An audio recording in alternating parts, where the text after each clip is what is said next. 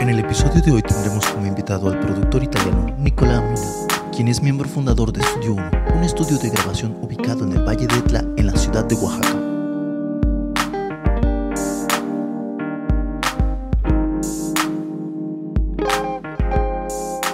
¿Qué tal amigos? Aquí estamos una vez más en este, el cuarto episodio de Capturando Escena y de hecho ese es el ca- capítulo final de la temporada. Así es, ya es el último de la temporada. Eh, como lo notan, no estamos en el escenario habitual, de hecho nos movimos hasta... Estamos aquí en, en Estudio 1 con el profesor Nicolás Mina, que Tal. es el invitado el día de hoy, ¿no? Y pues, como bien lo dijo Neto, ¿no? Dejamos Pygmalion y nos transportamos ahora hasta Etla a Estudio 1. ¿Qué tal? ¿Cómo, cómo nos encontramos hoy? Bueno, buenas tardes, muchas gracias por la invitación, por la iniciativa y el esfuerzo de, de venirse hasta acá a grabar. Estamos bien en pandemia, como todos, tra- trabajando, trabajando un poquito y estamos bien, estamos eh, en, en- en un buen momento. Queríamos este, empezar pues, esta plática precisamente que nos comente, nos platique un poquito de, de Estudio 1, ¿no? ¿Qué consiste el estudio, el espacio? Pues básicamente que, que nos platiquen un poquito, ¿no? De cómo ocurre la, la magia acá en estas cuatro paredes. Estudio 1 nace hace ya unos seis años, ah, fruto de mm, un, un esfuerzo ah, bastante grande. Mm, yo llegué a México, nací en Italia, llegué a México hace 25 años ya, Sí. ah, como ingeniero de sonido. Mm, conocí a mi esposa, ah, que sigue siendo mi esposa. conocí a mi esposa y mm, por cosas de la vida de- decidí abandonar un poco la profesión, por Sí. varios años de hecho, porque quería algo que me consintiera estar más con la familia. He, he hecho, te, tengo ahí una, que ahora la dirige mi hijo, una pequeña empresa que hace páginas web, nos hemos ocupado de internet por muchos años, luego llegando a Oaxaca se, se dio la posibilidad de regresar a la profesión era como mi objetivo, si regreso a la profesión, quería un espacio donde, ah, donde trabajar que fuera cómodo, que fuera a gusto, que fuera ah, de calidad. ¿no? Y nació Estudio 1, fue fruto de mucha investigación. y Yo, mm, siendo muchos años que no, que no trabajaba, me perdí un poco la transición análogo-digital. O sea, al inicio de la transición análogo-digital, ah, dejé la profesión. Entonces, para volverla a tomar, necesité un periodo bastante largo de estudio, ver qué había nuevo, cuáles eran las opciones, ¿no? y mm, llegar a una propuesta de estudio que fuera razonable también por el territorio en, en- en- el que vivimos, por las posibilidades, por el tipo de economía que, se, mueve, que se mueve en, en Oaxaca. Ah, y la otra cosa importante para mí era construirlo yo, el estudio. Ah, es algo que se acostumbra bastante en Europa para este tipo de estudio que se llaman como, ¿cómo le diríamos? Home Pro. Ok, o sea, sí. caseros profesionales, ¿no? Entonces hay muchos ingenieros que se construyen su estudio.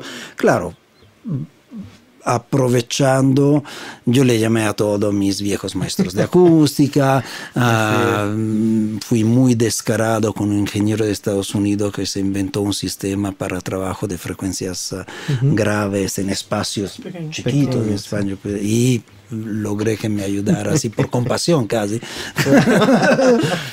Pero le, pues, buscas, no, le buscas por dónde, ¿no? Le- Sí. Compramos toda la herramienta y empezamos a construir los paneles. El estudio está muy bien hecho, el estudio está totalmente flotado, totalmente sonorizado.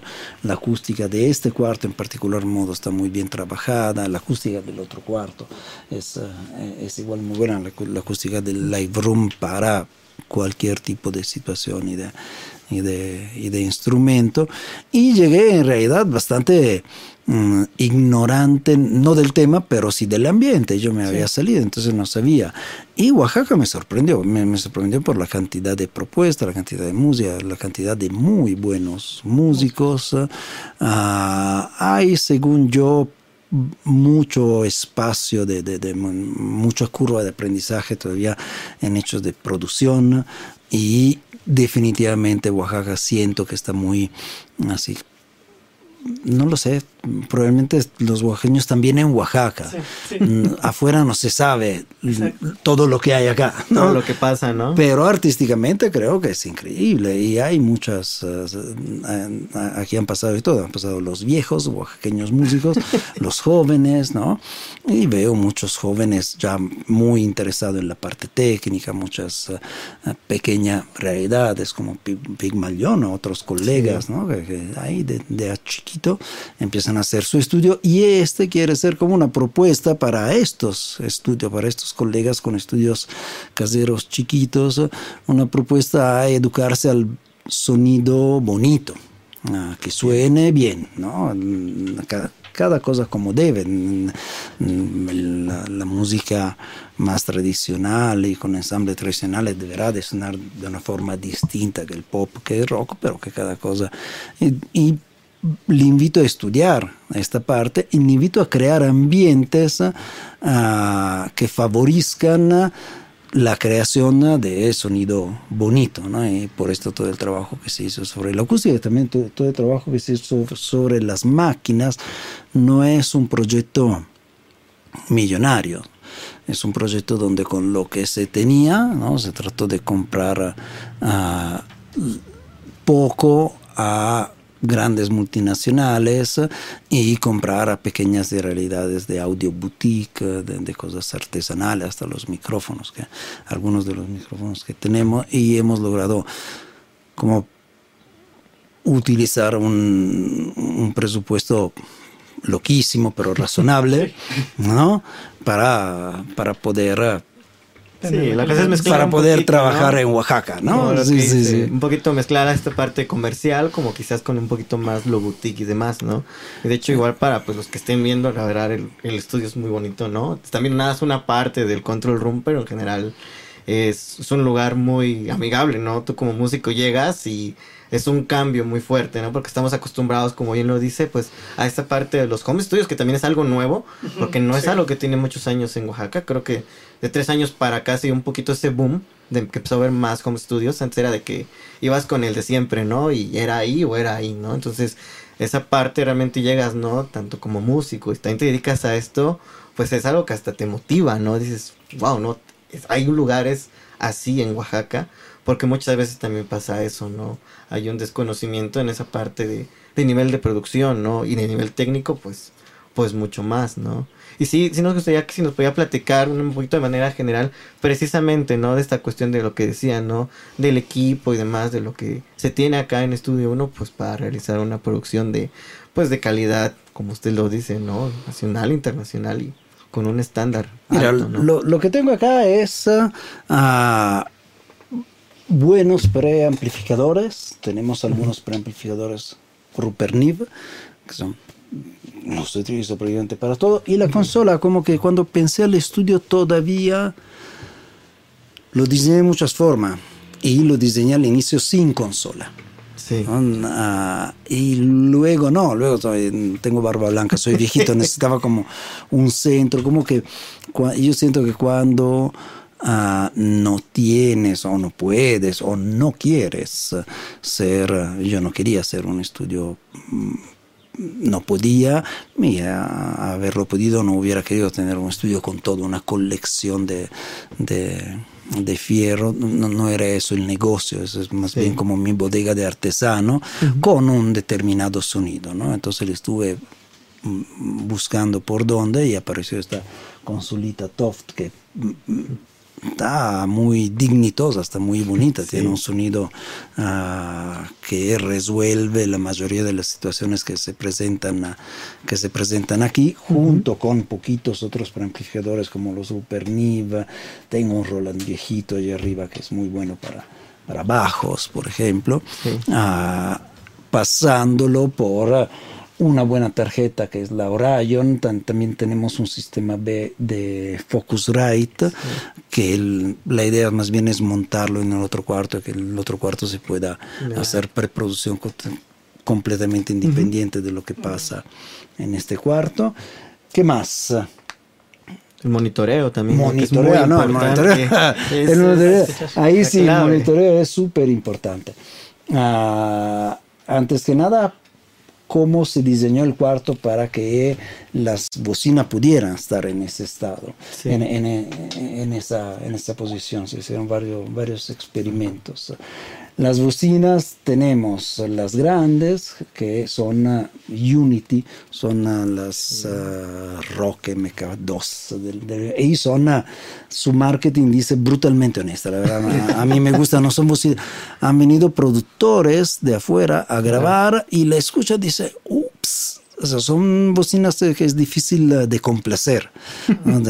Las cosas tienen que sonar bien para que suenen bien. Y a mí me gustan en un cuarto con esta acústica me gustan mucho. Y las otras son un poquito más ah, comerciales, son uh, claro. Yamahitas bastante famosas, bastante utilizadas ah, y me sirven para tener una referencia un poco más comercial y a veces las sustituyo con un par de M audio todavía más comerciales y digamos menos exigentes. ¿no? Y, mm, y está, está muy bien calibrado el, el, el, cuarto. El punto dulce, los sweet spot, aquí está muy, muy bien, que está, está muy bien a, a, foco, diría lo, que pasa. Ah, luego tenemos 24 24 ah, canales que de allá vienen para acá, pero desde el Lightroom vienen por el control room y en el otro cuarto tenemos sistema de monitoreo. Puedo monitorear, hasta seis mezclas. Uh, independiente, ¿no? Está todo muy bien conectado, muy bien pacheado, no hay cables tirados por, por ningún lado. No es necesario meterse atrás de la consola. Este es un poco, como lo platicábamos antes, ¿no? Un poco el consejo que doy también a, las personas, a, los colegas que tienen, que empiezan con sus home studios. Es más bonito pasar tiempo a tocar y hacer música que no a jalar cable, que ponerlo, que desconectarlo, que entonces, y ahí de verdad es cuestión de, de iniciativa, como te decía aquí, todo el cableado se hizo a la medida, se saldó aquí, se saldó libre o sí, se, se, soldó muy bien, eso te permite ahorrar, te permite hacer cálculos sobre el cable que realmente necesita. Cuando, sobre todo en situaciones de home studios, eh, mi consejo es aprendan a soldar para poder, porque cada cable cuesta muy caro. Sí, no, y está caro y luego nada más porque ya viene soldado te lo cobran otros 300 pesos más. Y esos 300 pues otro metrito, dos, ¿no? Entonces, muchos detalles de este tipo, mucho, uh, mucho trabajo para trabajar cómodos, que haya luz, que haya aire. Yo he trabajado por muchos años mm, en estudio o como quiera en situaciones, uh, en contextos siempre muy oscuros, con poca luz, con poco aire, ¿no? no, yo quería... Del otro lado se, se, ven las montañas. Luego, como máquinas, bueno, lo, tengo un multiefecto Yamaha ahí que lo utilizo, pero no, no, lo grabo tanto ese multiefecto. lo, lo, utilizo cuando un cantante necesita escucharse más bien al, al grabar, necesita escucharse con un poco de compresión, con un poco, con un poco de reverb. Reverb, ¿no? Uso eso y un banco este banco Elysia hay un compresor, un ecualizador y algo muy interesante que es uno shaper. Ah, permite trabajar sustain y ataque de dos frecuencias precisas, entonces es muy útil a veces ah, en bombos, es muy útil en ah, sacarle un poco de armónicos o quitarles un poco de, de armónicos a, a, las tarolas.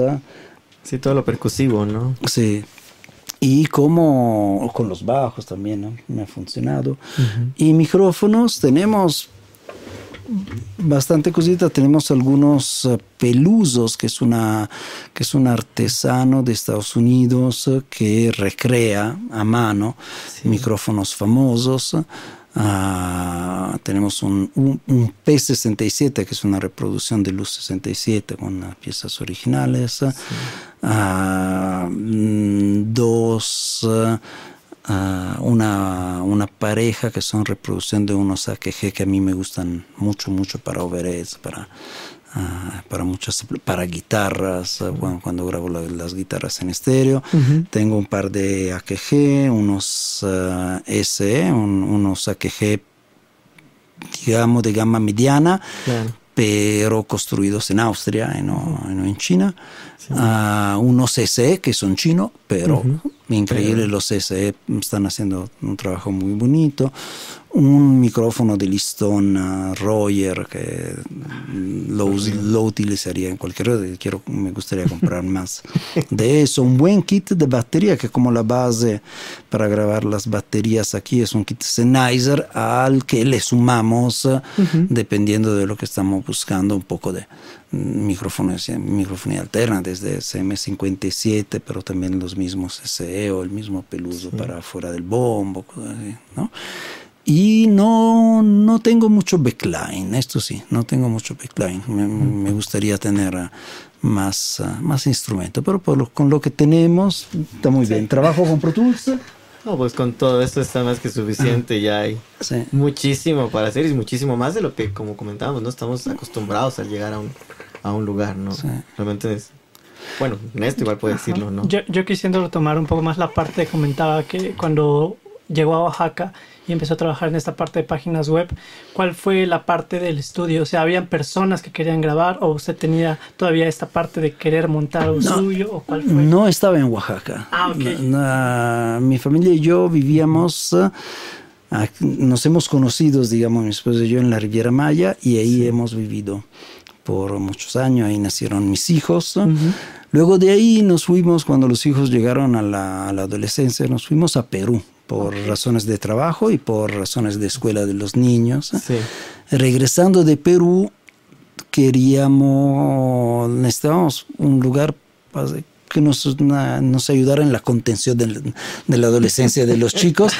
Y Oaxaca resultó perfecto. Y entonces, ah, llegando, perdón. Pero no montó en Perú un estudio ni No, y ahí lo que pasó fue que en ese pasaje yo siempre seguí tocando guitarra. Tengo amigos músicos, tengo, soy guitarrista antes que nada, ¿no? Estudié guitarra y contrabajo. Tengo amigos músicos, tengo mm, amigos que más o menos siguen metidos por ahí. Y un amigo estaba grabando así con una, con una, con, era pareja de amigos, un ah, dúo de Venezuela, se llaman Ayahuapu. Estaban grabándose, digamos, ah, con, con un microfonito, una tarjetita, y luego como mucho de, como muchas veces pasa, los proyectos se dejan ahí. ¿no? Entonces, uno de estos dos amigos dije, me preguntó, ay, me gustaría terminar esto. Ah, a ver, a ver. Tenía su tarjetita y me puse, a ver si todavía sé. Sí. Y, y todavía sé.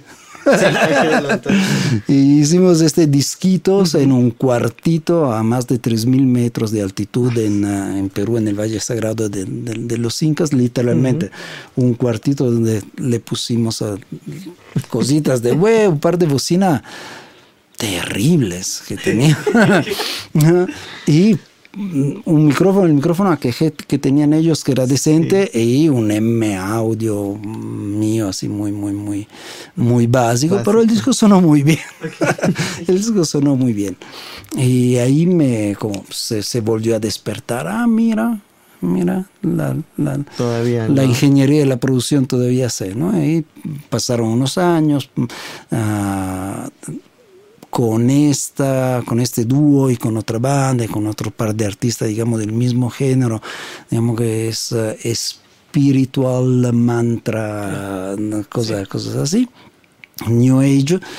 ah, produje dos o tres disquitos más eh, con ellos, así, mm, en, en ¿no? cuartitos caseros, hasta que ya ah, llegando aquí, dijimos, ¿y si, si lo hacemos bien? Ay, y así, y así nació.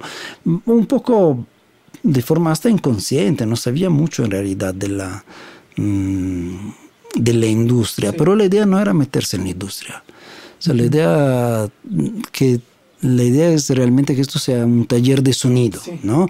Claro, de esto hay que vivir, entonces hay, Sí. hay tarifas, hay, mm, claramente no, no trabajamos gratuitamente, pero no era tanto la industria.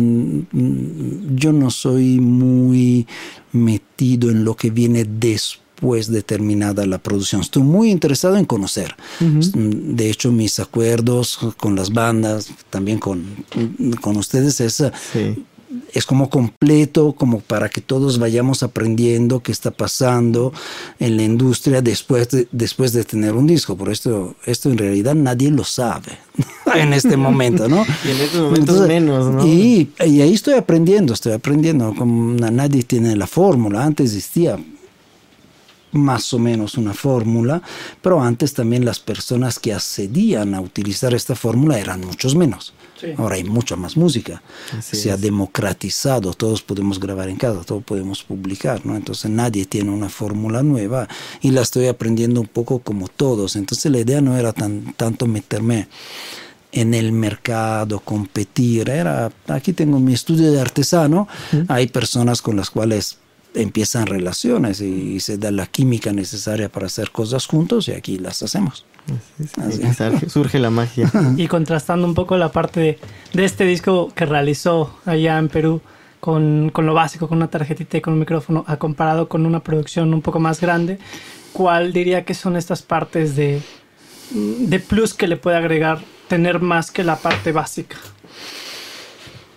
Ay, mmm, la calidad depende de uh, un mínimo uh, un mínimo de herramientas y claro, y mucha capacidad. ¿no? Aquí en México dicen ¿no? que no es la, la flecha, que no, ¿cómo es? No, es? Eh, no es la no es la flecha, no es el indio que la hace. Es, algo es, el arquero. No, no es el indio, es la flecha. No, es el la flecha. no, al contrario, no, es la flecha, es el indio. Es el indio, ¿no? Sí. Uh, y un poco es así el hecho que se haya democratizado, pero uh, debe, debe de haber a nivel de producción el justo balance entre ambiente acústico uh -huh. y algunos fierritos decentes. Uh, no es difícil ahora a... Bueno, escuchábamos hace rato algunas cosas que grabé aquí uh, con Scarlett, por ejemplo, con sí. Focusrite, con la línea más más comercial comercial ¿no? y casera y suena suena muy bien había, había, buenos micrófonos había un buen cuarto había un buen baterista y un buen baterista ¿no? también depende mucho de eso depende mucho de lo que viene antes antes que nada de, debe de haber una buena canción ¿no? Sí. una buena canción que suene bien con guitarra o con piano una buena canción que suene solita ¿no? y todo lo que viene de ahí, la producción antes de llegar a los fierros, es más bien esto, yo siento que es más bien por ahí. Una vez que llegamos a los fierros, ya estamos un, a un buen a un buen punto si hemos hecho todo lo de antes y siento que mmm, muchas bandas y muchos artistas dedican poco tiempo a lo de antes, okay. poco tiempo a uh -huh. identificar su sonido, identificar su camino artístico, okay. a ensayar, a prepararse a la, uh -huh. a, la, a la, producción. Si llegas así preparado, realmente podemos hacer un disco muy, muy bueno con un, la, con la Scarlett montada en el rack, todo ahí en el cuarto, sí. en, un solo cuarto, ¿no? Sí. Pero todo esto tiene que venir perfecto. Luego, todo lo que te pueda permitir está bien, pero como como decía antes, como que hay que... Um, si te dejas totalmente abierto es infinito. Infinito. No, no, es uno de los problemas de este trabajo. Que, no, que, sí, que hay muchísimo, ¿no? Heredar. Es imposible. Hay que delimitar para poder. En, sí, entonces hay, hay que. No, nosotros queremos sonar así y esto es lo que necesitamos. Y luego se puede. Yo siento que la, la, el justo equilibrio, estamos hablando de producciones independientes a nivel casero. Sí, claro. El justo equilibrio es hacer todo lo que se pueda en casa hasta una preproducción muy, muy, muy buena. Y luego ahí decidir, ok, vamos al estudio, si invertimos ese sí. dinero para que esto venga traducido en, uh, en sonido profesional, ¿no? uh -huh. ahí te haces la pregunta cuando ya tienes todo perfecto, pero las herramientas que tienes en casa, ha, ha, ha habido producciones donde te quedas con, qué sé yo, con algunas grabaciones de la preproducción que ha sido hecha uh -huh. en casa o que el guitarrista te mandó desde su casa y quedó perfecta. Queda, ¿no? ¿no? Entonces, sí. entonces, sí, como que darse una, uh, un marco que pueda definir tu sonido, sobre todo si tu estudio casero no es, digamos, abierto al público. ¿no? Si es abierto al público, sabes que es un público mm, con necesidades de estudio casero. También como siempre ser muy honestos y transparentes con las personas con las cuales colaboras. Mira, podemos llegar hasta aquí, podemos hacer cosas, cosas muy buenas, ¿no? El primer disco con Ayahuapu se llama esta banda. Queda hermoso, ¿no? Pero sí, suena a... es, no, no suena estudio.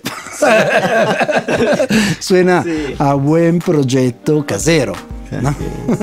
Llega a ese punto. Pues creo que vamos a, un corte y regresamos para la siguiente sección.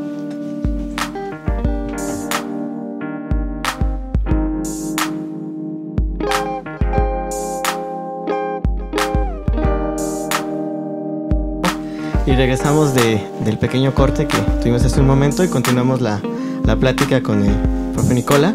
Eh, queríamos preguntarle, profe, en esta cuestión que usted nos ha ido mencionando, ¿no? De pues que usted nace en Italia, se forma en Italia de alguna otra manera, en parte como músico, y después entrando a toda esta cuestión del, proceso, ¿no? De la, grabación de, de, audio y demás. Llega de trabajar allá por cuestiones XY, familiares y demás. Viene, ¿no? Acá a México. ¿Qué, ¿Cómo fue este choque, si es que hubo algún choque cultural, ¿no? De la manera en que usted estaba acostumbrado a trabajar con músicos ahí en Italia, en Europa, en otras latitudes, y llegar a México, ¿no? ¿Cuál es su experiencia de trabajo con el músico mexicano y específicamente con el músico oaxaqueño? Mm.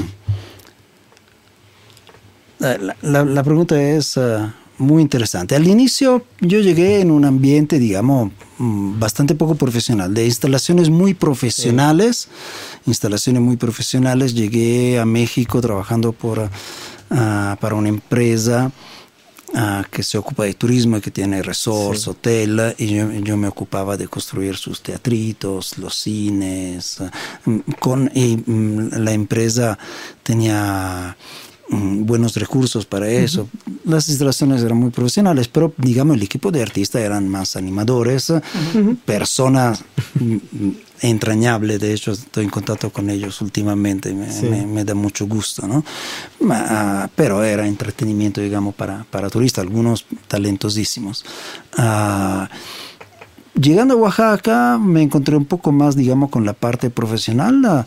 Y no, aquí hay, en México en general, hay una, mm, una escena mucho más amplia de la que yo dejé en Italia. Ahora no lo sé, son 20, y más años, 20, 25 años casi que estoy afuera.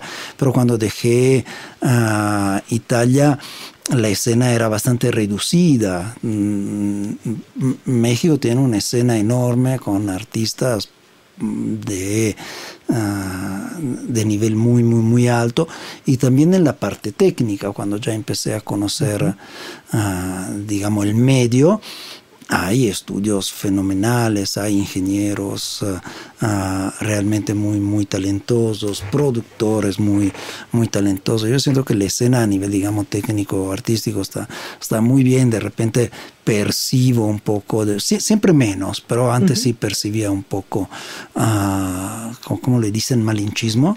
ahora menos, ahora menos. Con el pasar de los años también como que la, la la seguridad de lo que uno hace aumenta y no, hay personas aquí, aquí hemos tenido la fortuna de tener, que sea Toño Ruiz, ah, excelente trabajo que hizo con, la, con la Santa y eh, excelente persona.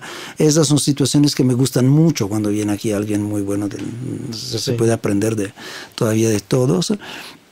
Esto a nivel técnico. Hay un medio muy activo, hay un foro en particular muy activo que se llama Oídos de Oros, hay un medio bastante, bastante unido, ah, también unido en la dirección de investigación, hay mm, ah, ingenieros aquí en México que usan sistemas así de forma uh, exclusivas, que todavía ni siquiera están distribuidos, hay una muy buena escuela de arquitectos arquitectos e ingenieros acústicos, hay unas salas maravillosas, yo, he podido trabajar en un par de ellas, en el Roberto Cantoral, es una, sala hermosa. La, verdad hay mucho más acá que, que, en el Italia que yo dejé. A nivel de músicos y de artistas también, un nivel altísimo. Lo que me sorprende el impacto fue con eh, aquí en Oaxaca, no sé, no, puedo hablar de todo México, no, he estado. Y además no, no, mm, en los últimos años antes del estudio mi contacto con la música, digamos, nueva era muy poco, no, no, no, no he escuchado música nueva, bastante ignorante, estoy, estoy volviendo a aprender, ¿no? entonces no puedo hablar de todo México. Aquí en Oaxaca, me sorprende de repente un poco la ortodoxia de género. Puede ser la grande diferencia con lo que yo hacía antes musicalmente en Italia. En Italia ah, e-, es un país que ha sido conquistado por todos. los normanos, por los vikingos, por los africanos. Entonces hay una contaminación cultural ah, que en la música se revela y es muy aceptada, es muy aceptada. Mm, una, no lo sé, rock con flautas andinas, ¿no? Si, si la flauta andina queda bien, le pongo, se la pongo, hay, menos problema, ¿no? Aquí percibo un poco más de ortodoxia de género, estoy tratando de entenderlo, ¿no? Tampoco, tampoco puede ser una mm, afirmación absoluta, ¿no? Pero sí, aquí te no, pero en, qué sé yo, en el reggae no se hace eso, ¿no? Yo me quedo un poco, ¿ah? ¿Por qué? Viene esa inflexión, ¿no? que no se ceden, ¿no? Sí, pero es lo único en realidad. Porque, al contrario, en Oaxaca hay mucha luego contaminación buena, en, en la acepción positiva del término, contaminación entre diferentes propuestas. Entonces hay bandas que están haciendo ska que se unen con un disc jockey o con un guitarrista rock. Hay un guitarrista rock que de repente se une con una banda de, originaria de un pueblo. Hay, En este momento hay un grupo de artistas italianos, un cantautor muy, muy lindo, Luca Ferrero se llama, ah, italiano que compone cosas hermosas, que está trabajando en una, ah, en una comunidad con una banda tradicional. Entonces, ah, está, muy interesante. Está, esta mezcla, ¿no? Sí, no, no hay para aburrirse, la verdad. Está muy bien. El nivel muy alto. El, el nivel, digamos, de virtuosismo generalmente es, ah, es alto, ¿sabes? saben lo que tocan. y en esa parte es importante también preguntar a nivel de profesionalización, si así pudiéramos decirle, ¿cómo siente usted que está ahorita la ciudad o el estado de Oaxaca, los músicos en Oaxaca? En estos poquitos años eh, que llevo aquí y además estos poquitos años que me volví a asomar a la profesión, a la industria, ha habido mucho movimiento. hay, mucho fermento, hay muchas eh, propuestas. Como profesionalización no sé exactamente qué entiendes. Lo que veo, si profesionalización quiere decir vivir de parte de, de la música, son todos profesionales. Ah, hay, una, hay como una lealtad hacia la pasión muy, muy, muy, muy admirable, muy admirable. Yo, no, yo personalmente no, no la he tenido. Ah, mm, como músico, lo he tenido como ingeniero, pero como músico no, me, me, rendí. ¿no? no, puedo ganar de, de tocar. Somos necios acá, decimos que vemos esto y continuamos. Exacto, entonces eso es... es que es parte, ¿no? De repente, ¿no? que es necio, no, yo lo quiero y, es vamos, ¿no? Es muy admirable. Y en la parte de entender los procesos que lleva una grabación, ¿no? Platicábamos de repente fuera de cámaras, la parte de la preproducción, lo que es la producción, los roles, ¿no? Que juegas como músico, como un que es un productor, ¿no? En esa parte que ha eh, Eso está en proceso. Oaxaca también siento, voy empezando a entenderla, es una tierra mm, que no puedes entender en poquitos años, te, vas teniendo que, antes que nada, ubicar, ¿no? Mm, siento que Oaxaca tiene... Ah, hasta en la música un empuje a manejar la música de una forma como, ¿cómo te diré? Comunitaria democrática, ¿no? ¿no? Entonces he visto muchas bandas que tienen este tipo de organización, cada quien va trayendo su arreglo, ¿no? Hay una idea y cada quien va, va trayendo su arreglo. Lo he visto funcionar en algunas bandas y lo he visto fracasar en, mm, en otras. Ahí depende también de muchas bandas aquí en Oaxaca se, se sienten ellos mismos como colectivo artístico, entonces ahí tiene mucho sentido, es una, como un lugar de expresión, es como un lugar de expresión, ahí algunos de estos colectivos que todo lo que hacen es arte, desde las invitaciones a la tocada, cualquier iniciativa, y son colectivos, participan muchos trayendo ideas y ahí es súper legítimo. Luego, si un artista ya busca una salida, digamos, comercial clásico estándar, ahí puede ser que sí sea necesario como alguien que, que lleve la, dirección, que luego sea un productor, que sea un arreglista. Y en términos de producción es muy difícil interpretar a través de un trabajo de grabación, un trabajo de colectivo. Es, eh, es, mucho más difícil hacer que suene bonito, que sea, ¿no? Y es mucho más fácil hacer que suene bonito un trabajo preproducido, todo, escrito y bla, bla, bla pero hay espacio como para las dos propuestas hasta, hasta, hasta técnicas. A mí me gusta trabajar de las dos formas. Cuando es entendida para todos la forma. O sea, somos un colectivo, queremos hacer esto y lo que queremos hacer es documentar este trabajo que, que hacemos. Puede ser hermoso, puede ser muy divertido. ¿no? Ah, si lo que quieres es hacer un disco, tener una salida promocional o como quiera utilizar ese disco para las giras o que, que el disco tenga un objetivo ah, comercial, ahí no es, siento que es, debe de haber un trabajo que desde desde un punto tiene que ser dirigido por una persona o por un grupo de personas o por una persona por cada una, digamos, de, de, las fases de, las actividades previstas, absolutamente sí.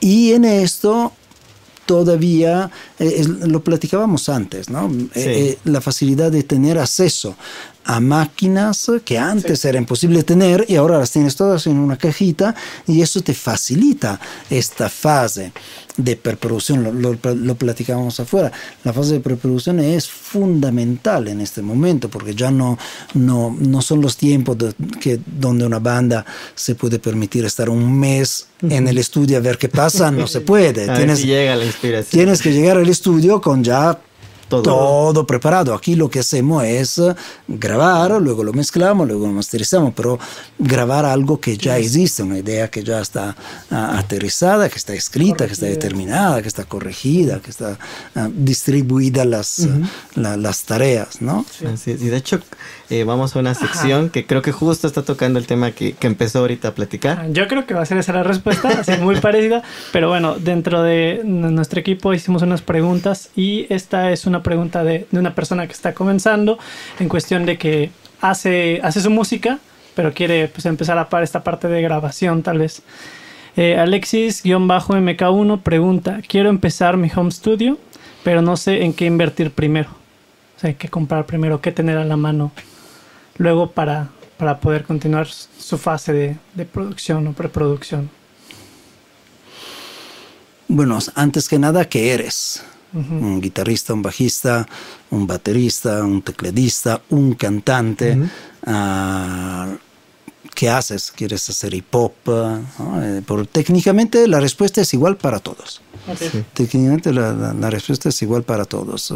Hay ah, en comercio algunos uh, kits súper dignitosos que con una computadora modesto poderosa, ni, siquiera, ni siquiera tan poderosa, te pueden ayudar técnicamente a, a ayudar a explorar la parte técnica. Eh, esto es eh, ah, luego. Si, mm, si alguien que hace beat eh, y hace hip hop y hace cosas así, realmente lo que necesita es muy poco, ¿no? Si ya hay un instrumento acústico que, que grabar, porque Alex. Alexis. Alexis, ah, es que soy yo, es un guitarrista, si necesitará un microfonito medio decente, ¿no? Y, y una trill. y el stand, ¿no? Sí. Te falta que empieces ahí con escoba, ¿no? O lo pegas ahí con el. ¿Cómo se llama? Con la cinta masking. Donde todos estos kits vienen con todos los software. Esto es increíble. Lo, lo, platicábamos afuera hace, hace rato. Sí, cuando yo empecé realmente muy, muy, muy chiquito. Si a, ese, si a esa edad hubiera podido tener acceso a esta herramienta, no me hubiera parado nada y nadie, aunque el resultado hubiera sido terrible. Eh, y esto es el invito, la invitación que hago a, a la gente joven.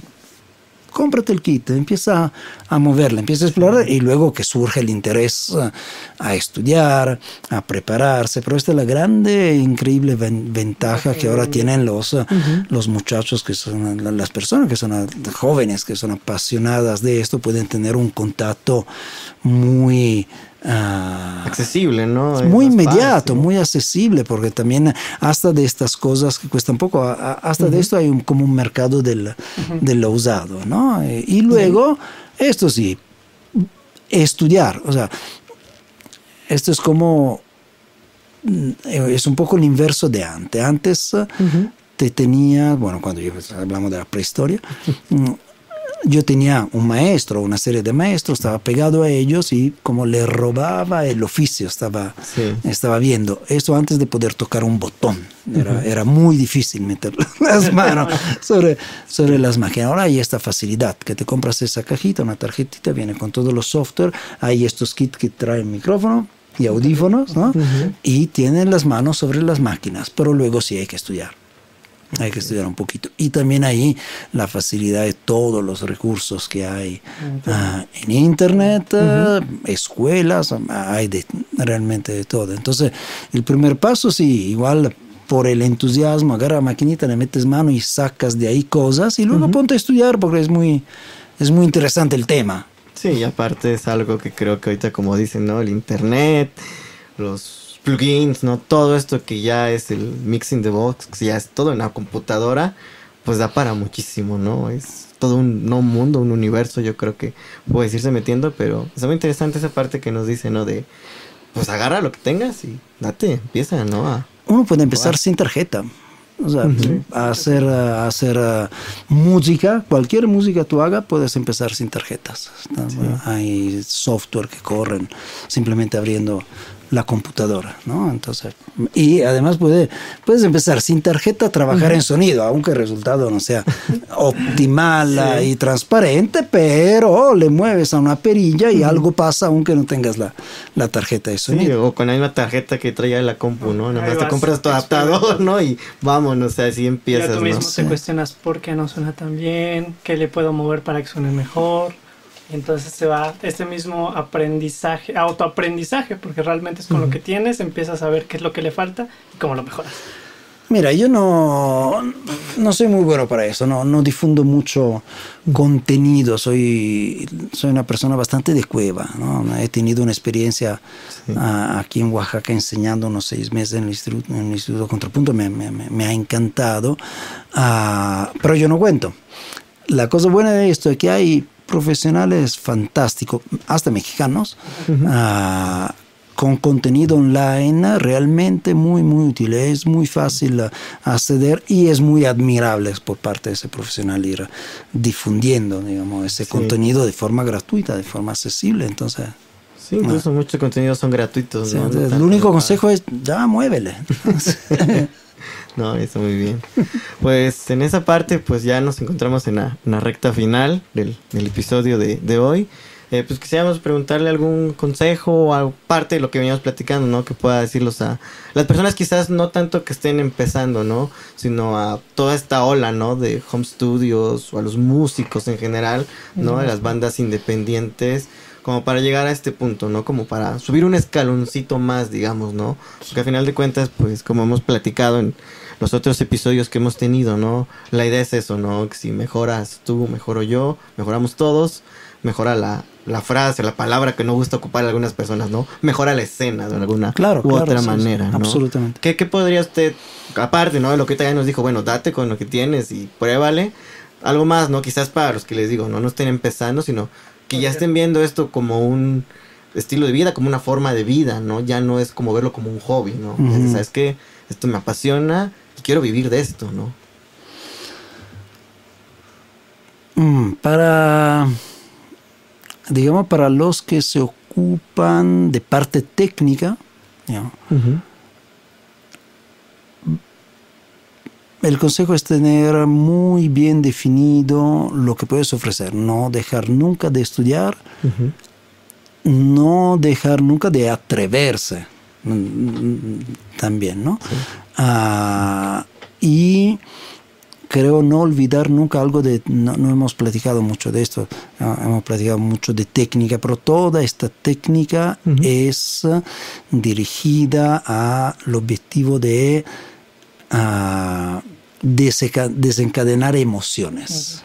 Entonces hay toda una parte técnica sumamente importante que necesita de varias fases de estudio, de aprendizaje, uh, y hay una parte como humana, emocional, sumamente, sumamente importante. Esa parte humana y emocional empieza siempre por entender el hecho que en esto nadie ha llegado. Entonces siempre puedes aprender, siempre yo, yo aprendo muchísimo, hasta los muchachos jóvenes que vienen aquí me, me, enseñan cosas que hacen, ay mira, siempre puedes aprender, siempre puedes, siempre la, la, las opiniones de quien te está alrededor son... Uh, son muy importantes. Para los músicos, en términos así muy prácticos, para que un proyecto mm, se dé con resultados publicables, digamos así, es, siento que Mm, por la experiencia que he tenido aquí en Oaxaca, siento que la fase donde se debería de trabajar, empeñarse más es la fase de preparación a la producción. Prepararse a la experiencia de estudio, preparar, entrar, prepararse al entrar en estudio ya con todo planeado, desde los parches de las baterías a nuevo, las cuerdas de la guitarra nueva, todo escrito, todo aunque no sea muy ecológico, impreso, igual que impreso en letras grandes, que leer la partitura ahí en el teléfono chiquito no te distraiga de, lo que tienes que transmitir. Ah, en esa parte, muy, muy, muy, muy preparados al, entrar en los ensayos con metrónomos, uh, una fase previa a la entrada en estudio de ensayo con metrónomos, ¿no? de, de, llegar realmente muy, muy concentrado porque esa concentración y esa seguridad que te da saber que vas a hacer tus cosas muy bien te permite disfrutar mucho del, del, momento de estudio. Te permite, muchas veces pasa que la experiencia de estudio para un músico se vuelve frustrante. Y por, personalmente es exactamente lo opuesto de lo que quiero. ¿no? Mm, pero para que la experiencia del estudio no se vuelva frustrante, sí debe de haber un trabajo previo del músico, de la banda, del artista, muy, muy, muy, muy, fino. Y para los colegas jóvenes, a darles nomás. ¿no? para los estudios le tengo, le, digo, le tengo mucha, mucha admiración a, los jóvenes hasta con, con, el estudio. Ah, como técnica, crearse como una, en inglés se diría environment, y trabajar en eso y ofrecer eso y prestarle, esto sí, en términos generales, mucha más, más atención a las cosas básicas como acústica y posicionamiento de micrófonos. Así es. Pues bueno, ya estamos, ya llegamos a la recta final. Queremos agradecer al maestro Nicola que nos abrió las puertas de su estudio y también nos está compartiendo toda su experiencia. pues es el final de temporada, así que esperamos que les haya gustado mucho esta serie de, de capítulos que hemos tenido. No sé, ¿algo más que quieras agregar, Eliud? Nada, también agradecer nuevamente a nuestros patrocinadores, ah. ¿no? Café y Miel, productos orgánicos y Avenlay Artesanía. Así como lo dijo Ernesto, de parte de todo el equipo, del que no se ve que está detrás de cámaras, ¿no? Eh, queremos agradecerles mucho, esperemos que esto, esta serie de podcast les haya gustado y si todo va bien, vernos en una próxima temporada. Nuevamente igual agradecerle al profesor Nicola la invitación a Estudio 1. Ya saben, si quieren llegar a ese próximo nivel, hay lugares en Oaxaca donde se pueden trabajar de esa manera. Y sin más, pues darles nuevamente las gracias y esperamos vernos en una segunda temporada. Hasta luego. Muchas gracias.